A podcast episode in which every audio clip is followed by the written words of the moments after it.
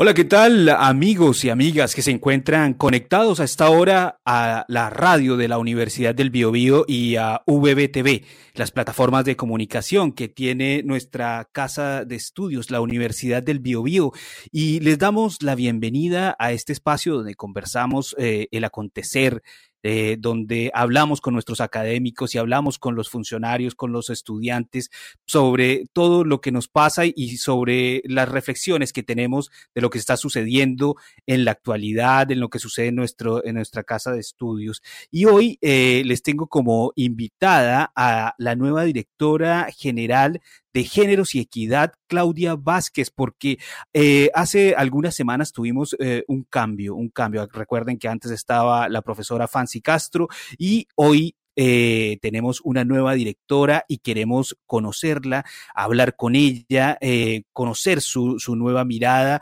conocer dónde está el énfasis de, de, de, de, su nueva dirección y por eso le damos la bienvenida a los micrófonos de nuestra radio a Claudia. Claudia, ¿cómo estás el día de hoy y bienvenida a estos estudios? Ya hemos tenido entrevistas, pero no como directora general. Exacto, muy buenas tardes Mauricio, muchas gracias por este espacio eh, y encantada de poder tener este momento de conversar tantas cosas que son importantes para nuestra Dirección General de Género y Equidad. Sí, no, a ti te damos las gracias, Claudia, por, eh, por, por, haber aceptado la entrevista. Yo sé que andas muy ocupada, pero por eso te lo agradecemos. Claudia, eh, yo quisiera hacer una pequeña eh, reseña. Ella es eh, psicóloga de la Universidad de la Frontera, es magíster en psicología clínica infantojuvenil de la Asociación Española de Psicología Conductual y también es magíster en terapias de tercera generación. Y tengo entendido que también tuvo que aplazar por, por este nombramiento su doctorado que, tiene en curso en una universidad en Argentina. Esa es una pequeña reseña porque también la hemos conocido en, todo el enorme trabajo que ha hecho desde la Escuela de Psicología. Así que, Claudia, eh, cómo te encuentras, cómo estás en este nuevo desafío que, tienes en, en, la vida, que fue eh, asumir la Dirección General de Género y Equidad eh, es un import, importantísimo desafío. Eh, tenemos tantos temas que trabajar en distintos eh, espacios de nuestra universidad, en la sociedad, en la, nuestra cultura, y por lo tanto el ir generando est estos eh, cambios en el curso, en la trayectoria que uno va eh, realizando como académica también, es, eh, es un momento que enriquece, eh, enriquece a nivel personal, enriquece a nivel profesional y sobre todo porque permite ir eh, poniendo a disposición de la institución todos aquellos de los aprendizajes que uno va teniendo. Eh, lo asumí este cargo con, con, como un honor, eh, eh, por supuesto, y también eh, recibiendo todo el avance y el aporte que se pudo alcanzar en la DIRGEGEN a través del trabajo que realizó tan, tan incansablemente Fancy, la doctora Fancy Castro, quien asumió como, como decano de la Facultad de Educación y Humanidades. Así que asumí este, este desafío con, con, con mucha expectativa también, eh, con ganas de ir aportando los distintos espacios y de acercar los temas de género a toda la comunidad educativa. Eh, Claudia, ¿cómo, ¿cómo, has vivido tú este, este proceso que ha llevado el, eh, por así decirlo, el, la, el, eh, el, de, el, el estallido de, de, de, este movimiento feminista que empezó en el año 2018 y que de alguna u otra forma hizo que hoy estuviéramos eh, con esta realidad de tener una dirección general de género. ¿Cómo has visto tú ese proceso que, que se ha llevado a cabo y cómo lo ves ahora y que tú vas a ser parte también eh, llevando la dirección de esta oficina? A ver, el, el, el impulso que dio este movimiento feminista a visibilizar eh, todas aquellas prácticas que eh, durante tanto tiempo permanecieron invisibilizadas en nuestras relaciones, en nuestros trabajos, en el espacio familiar, en las comunidades, eh, no, no, no puede ser dejado de, de integrar en la comunidad educativa, en nuestra universidad. Eh, es una consecuencia natural también de toda la este eh, avanzar que eh, tuvimos a partir de todos estos cambios que se fueron suscitando, el que las universidades pudieran tomar ese desafío e ir generando espacios en que se dieran prácticas de manera mucho más eh, equitativa, muchas prácticas que estén mucho más centradas en el respeto y en la valoración de cada persona independientemente de su sexo, género o raza. Eh, nosotros tuvimos un, cambio muy importante a partir del momento en el cual la institución decide eh, crear este proyecto de creación de Dirección General de Género. Y este proyecto, eh, afortunadamente, pudo ser decretado, pudo pasar, dejar de ser proyecto y pasar a ser una dirección general por el aporte de un muy, muy importante equipo de profesionales que han estado formando parte desde, la, desde los inicios de la Virgen como proyecto y ahora como dirección general. Eh, ellos y ellas han tenido un trabajo que ha sido tremendamente significativo en poder ayudar avanzar paso a paso y ha sido, no ha sido tan sencillo en poder ayudar a visibilizar estas diferencias que nosotros tenemos, eh, que son producto también de, la impronta cultural que, tenemos como sociedad. Eh, y que eh, de alguna manera también nos ha llevado a hacer una redefinición o a plantearnos que es tan necesaria una redefinición de las relaciones que construimos en nuestros espacios universitarios. Entonces, eh, el, impulso que, nosotros recibimos o que yo a cargo de la dirección ahora recibo es, un legado que permite visibilizar eh, temas que han sido importantes como el, generar espacios de equidad, espacios de igualdad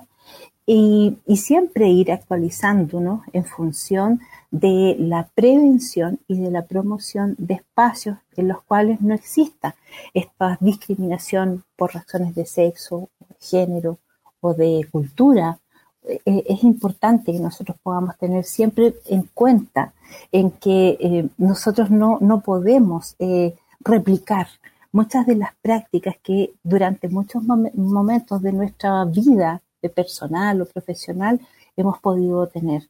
Eh, tomar conciencia eh, y esta, esta conciencia nos implica también el que generemos cambios a nivel individual. Eh,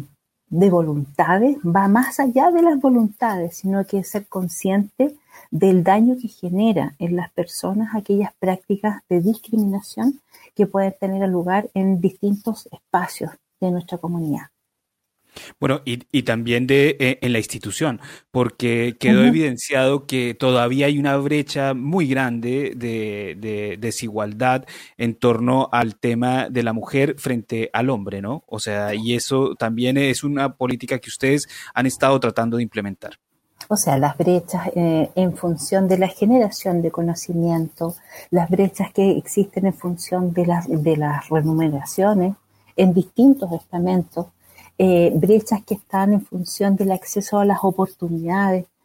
y también aspectos de violencia también, simbólicos que, están allí instalados también en muchas de nuestras instituciones.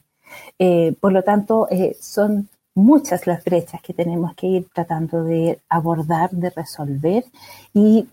generar las instancias para poder facilitar el que las personas puedan ir tomando conciencia de las prácticas que mantienen o que sostienen aquellas brechas que se generan. Nosotros estamos eh, participando incluso en función de las distintas disciplinas, ¿ya? Eh, sabemos que, por ejemplo, en la realidad de nuestra Facultad de Educación y Humanidades hay un punto de mayor equidad en torno al número, por ejemplo, de académicos y académicas, pero hay otras facultades en las cuales está esta eh, brecha que existe en función y esta disparidad que existe en función del número de académicas y de académicos es muy, es muy eh, significativa. Eh, y eso ha dado pie también a bastantes proyectos que se están llevando a cabo en la, institución, como por ejemplo el CDI Género, también la Facultad de la Facultad de Ingeniería está, llevado, está llevando a cabo el CI 30, 2030. Entonces hay, hay momentos o instancias que han surgido también impulsadas por muchas académicas que están buscando el generar esta disminución de los espacios de brecha, de las brechas de acceso al conocimiento también. Eh, y ahí hay, hay, hay, desafíos que podemos ir nosotros eh, visibilizando en función de distintas capas, ¿no? De estas capas más institucionales, estas capas que están en función de aspectos más macro en torno a a la, a la equidad, a la, en torno a, a poder eh, mantener equilibrios que nos permitan funcionar de una manera más igualitaria, pero también están estos espacios más íntimos que pudieran darse en función de las relaciones interpersonales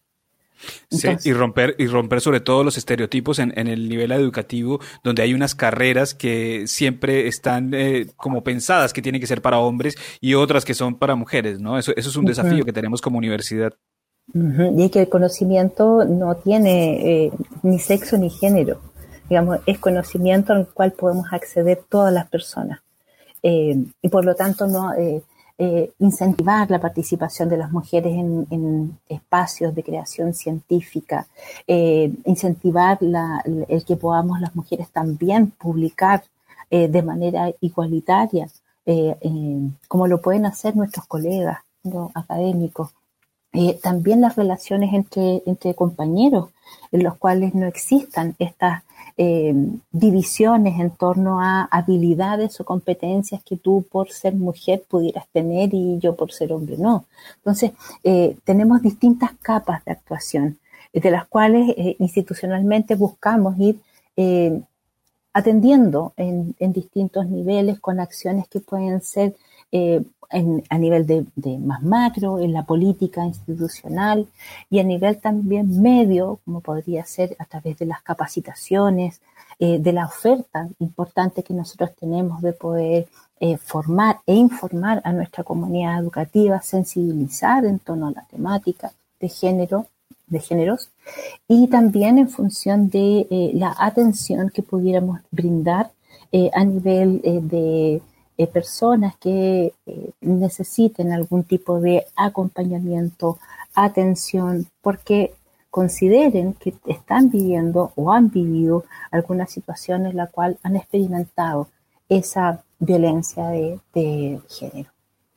Eh, Claudia, hablábamos sobre ese recorrido que ha tenido este proyecto que se volvió en dirección y que todo lo que han tenido que hacer para llegar a este momento, pero hay que reconocer que tú llegas en un, en un, en un momento que es eh, bien crucial para, para, el proyecto, porque eh, el año pasado se decretó la ley 21.369 que regula el acoso sexual, la violencia y discriminación de género en el ámbito de la educación superior. Y ahí ahí empezó un desafío muy grande para, para las direcciones de género de todas las instituciones, porque nos están obligando ahora a la construcción de una política integral de género y eso te tocó a ti, eso te va a tocar a ti y estás en eso. Entonces me gustaría saber cómo, cómo percibes eso, porque esta va a ser, esta ley eh, es la primera vez que le da dientes a, a las direcciones de género para realmente atacar el acoso y la discriminación. Y cómo, quiero que, que, me, que, me, que me des tu percepción sobre cómo ves esa ley, qué están haciendo, porque yo ya sé que empezaron una política, están en toda una campaña de construcción, y cómo vas a implementarla de aquí en adelante.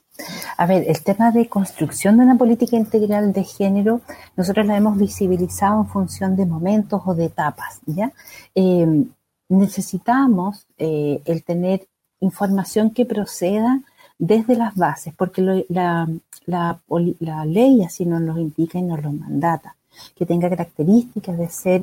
eh, información que haya sido construida de manera participativa y equitativa.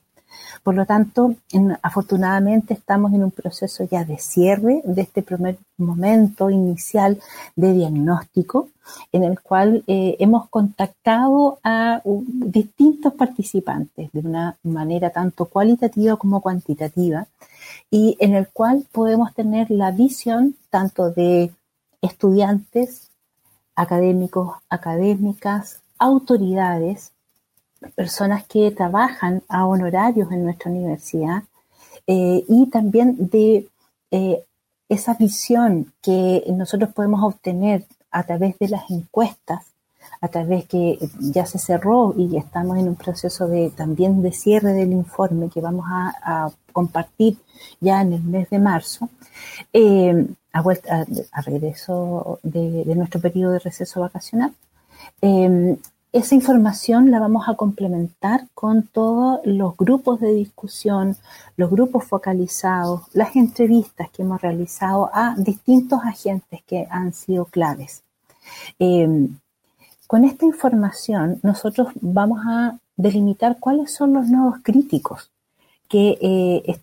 son sentidos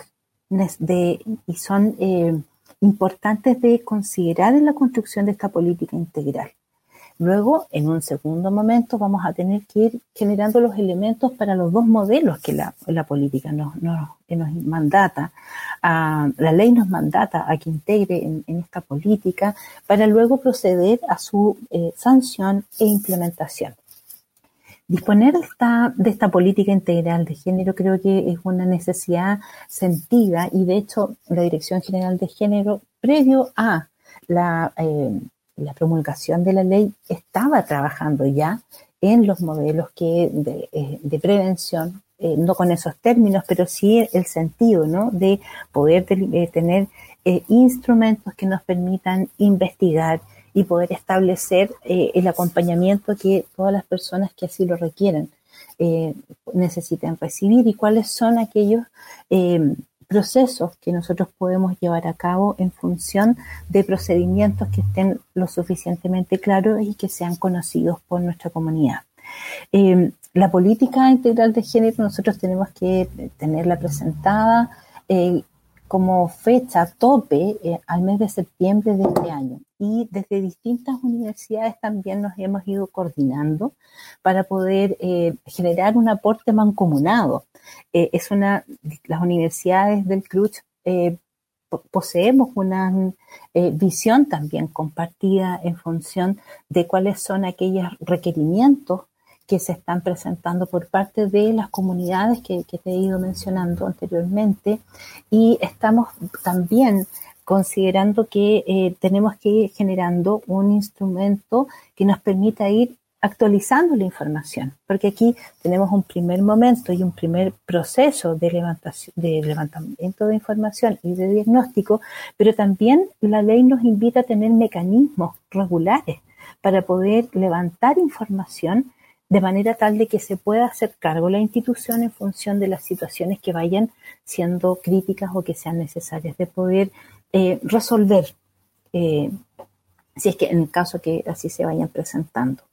Es, es, importante el que nosotros podamos ir participando de las distintas, ya cerramos una primera etapa de participación, pero ya en la segunda etapa también vamos a tener momentos para poder acercarnos a la comunidad e informar respecto de eh, cuáles son estos temas importantes que estamos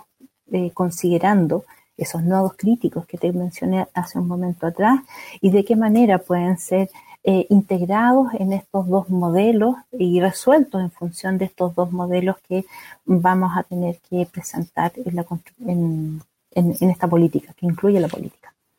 Porque si no estoy mal, esta, habían dividido en cuatro etapas, ¿no? La, la, preparación del proceso institucional, que era la sanción de una ley, el diseño participativo de la política integral de género, que en las fechas son de octubre del 2021 hasta agosto del 2022. O sea que tenemos hasta agosto del 2022 para eh, hacer ese diseño participativo con todo lo, lo, que implicaba y todo lo que tú tenías. Y después en septiembre del 2022 tenemos que tener la implementación de la política integral de género, ¿no? Una vez que ya ha pasado por todos los cuerpos colegiados institucionales. Ya, y después la evaluación de la política integral de género en el 2023. Pero esta revisión, ¿quién, la, quién, hará esta revisión, esta evaluación? Esta evaluación va a estar eh, liderada por, por la DIRGEGEN, a ver, liderada por la DIRGEGEN, pero con todas las unidades eh, que, de la cual eh, que componen la universidad también participando. La política integral de género nosotros la lideramos, porque también es, así como eh, se ha definido eh, institucionalmente y también cobra sentido en función de la creación de este proyecto de creación de Dirección General de Género. Pero no, no tan solo nos compete a nosotros como, como Dirección General, sino que también participa eh, las vicerrectorías de asuntos económicos, la vicerrectoría de asuntos académicos y las direcciones generales que también, por ejemplo, en el ámbito de la investigación, la, vicerrectoría de investigación también va a participar. Eh, porque se, compromete también eh, el que, por ejemplo, podamos tener eh, desarrollo de, procesos formativos en el capital humano avanzado que genere una disminución de las brechas de equidad que tenemos. Y de allí que la vicerrectoría también nos puede apoyar y nosotros podemos apoyar a su vez a la vicerrectoría para ir atendiendo aquellos requerimientos que surjan en función de la, de la formación del cuerpo académico, por ejemplo, en temáticas de género, para que también puedan ir generando espacios educativos en los cuales no se vayan a presentar algunas de estas situaciones que pueden en, otros momentos podrían haber sido o prácticas que pueden en otros momentos haber sido prácticas que no, no, no llamaban la atención. Es un cambio transversal que tenemos que tener en la universidad en, este sentido. Y, bueno, y eh, recordar algo que, también es muy importante. Está ligado con la acreditación de las universidades, ¿no? O sea, ah, también la ley lo, dice. Mm. tema no menor, tema no menor eh, que, que involucra la acreditación de las instituciones, pero y que es un tema, por supuesto, que es, importante y significativo, pero también lo que hay detrás de la creación de esta, de esta eh, política integral de género, que también busca generar eh, la erradicación de aquellos espacios de, y de estas instancias, de estas prácticas que, en, en, como hablábamos un momento atrás, en algún momento fueron tan naturalizadas, eh, que hoy en día ya muchas jóvenes eh, han, alzado la voz, eh, otras no tanto, también hemos ido alzando la voz respecto de situaciones en las cuales no tienen que tener lugar en ningún tipo de relación, en ningún tipo de espacio y en ningún tipo de instancia.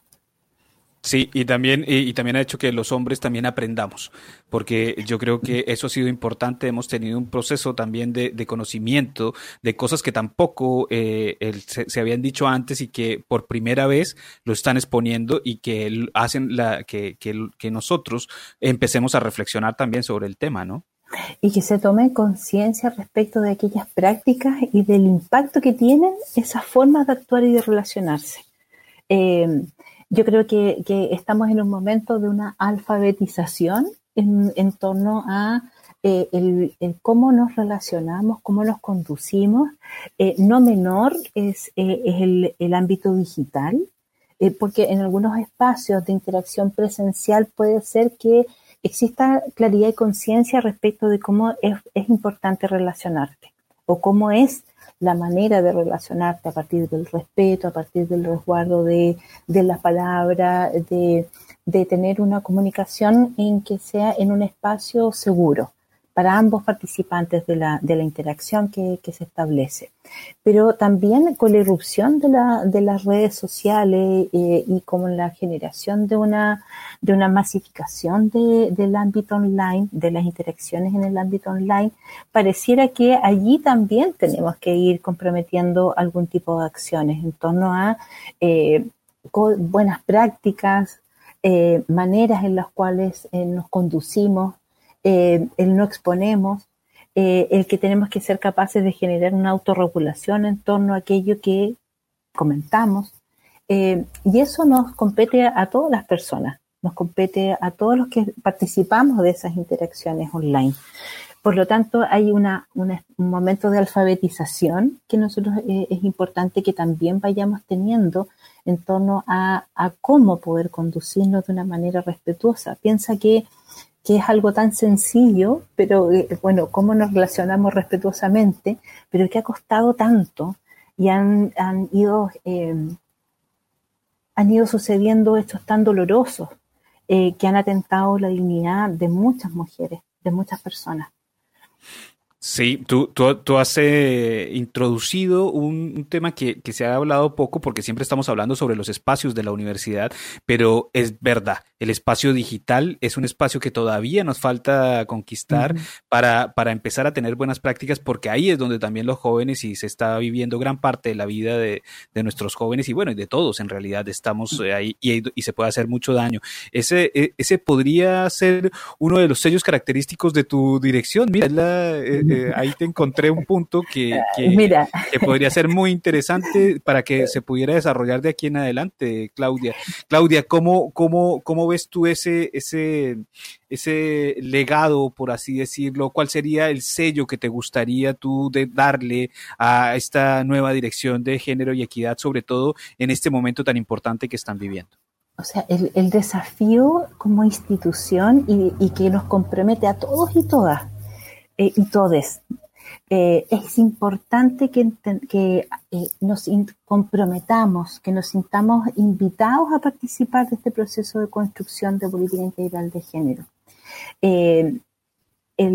el, desafío tiene que ser asumido institucionalmente y con el compromiso de todos y todas que formamos parte. y, ese puede, y ese puede ser uno de los legados importantes que podamos tener en, en esta gestión el haber eh, eh, ser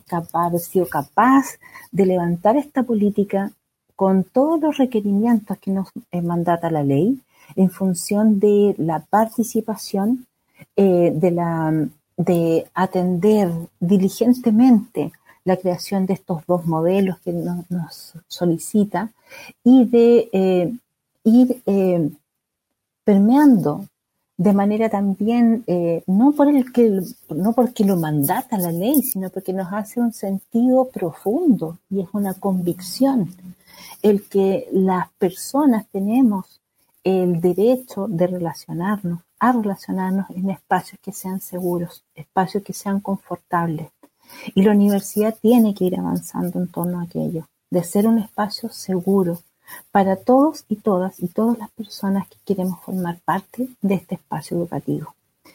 Eh, y esa cercanía y ese, esa, esa impregnación es algo que también me gustaría que pudiéramos ir trabajando en estos, en estos meses que tenemos antes de la generación de la política. Si, si no es en una universidad donde se generan los primeros cambios, ¿qué le podemos pedir a la sociedad? ¿no? O sea, y yo creo mm. que la política integral de género eh, tiene que ser eso, ¿no? Una, una forma de cómo concientizarnos y decir esto es, hay que hacerlo y ponernos serios ya con este tema. Y no solamente es para reflexionarlo, sino es algo de sentido común que tenemos que empezar a aplicar y a usar todos los días y, ponerlo mm. en, en, práctica, Claudia. Eh, se nos pasó el tiempo volando. Eh,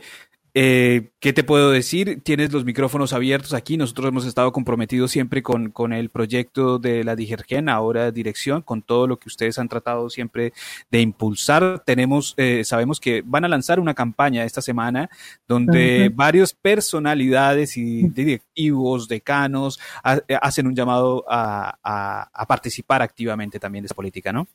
Exacto, ya estamos próximos a lanzar nuestra campaña de, invitación a, todos y todas y todas las personas de nuestra comunidad a formar parte, a participar en la construcción de esta política integral de género. Eh, es una necesidad sentida el abrir estos espacios, eh, abrir los espacios para que las personas también sientan de que esta política les pertenece, esta política nos, nos involucra y nos, por supuesto que nos debe comprometer. Así que Perfecto. viene, viene. Viene, Haz la invitación eh, final también para que la gente participe. Bueno, eh, les invito a, a eh, acompañarnos en este proceso. Este es un proceso de construcción de política integral de género en el cual seguramente van a tener muchas dudas, van a tener preguntas, van son legítimas y invitamos a que se contacten con nosotros y nosotras a partir en, el correo de la Dirección General de Género, dirigena.ubiobio.cl, también para formular sus preguntas. Eh, siempre vamos a estar eh, abiertas a, contestar, acompañar, a clarificar dudas, a programar algunas actividades para que eh, sea aquello que, en algún momento se puede ver como tan abstracto, podamos ir aterrizándolo eh, en ejemplos concretos, en organizándonos en función de algunas temáticas también que puedan ser especialmente sensibles. Eh, Dirgegen está abierta para todas y para todos y todas. Eh, así es que allí eh, invitarles a que podamos establecer este contacto y también a participar, por supuesto, de la construcción de esta política integral de género que sea encarnada, sentida por nosotros y nosotras y nosotras. Bueno, y yo les digo que si quieren tener más información pueden ir a digergen.ubiobio.cl para conocer más sobre todo el proyecto de la Digergen y todo lo que están en este momento trabajando y los servicios que ellos ofrecen. Pero también hay otra página que es políticadegénero.ubiobio.cl. Allí podrán encontrar también todos los avances y todo lo que está sucediendo con, relacionado con, la política, que me imagino después la darán a conocer más en, el, la, página con, con mucho material cuando empiece todo el proceso de difusión. Claudia Vázquez,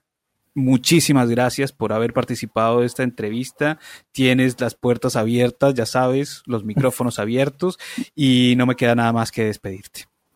Y yo agradecer eh, la colaboración constante que has tenido con nosotros y nosotras en, en Dirgegen. Así que muchas gracias por este espacio.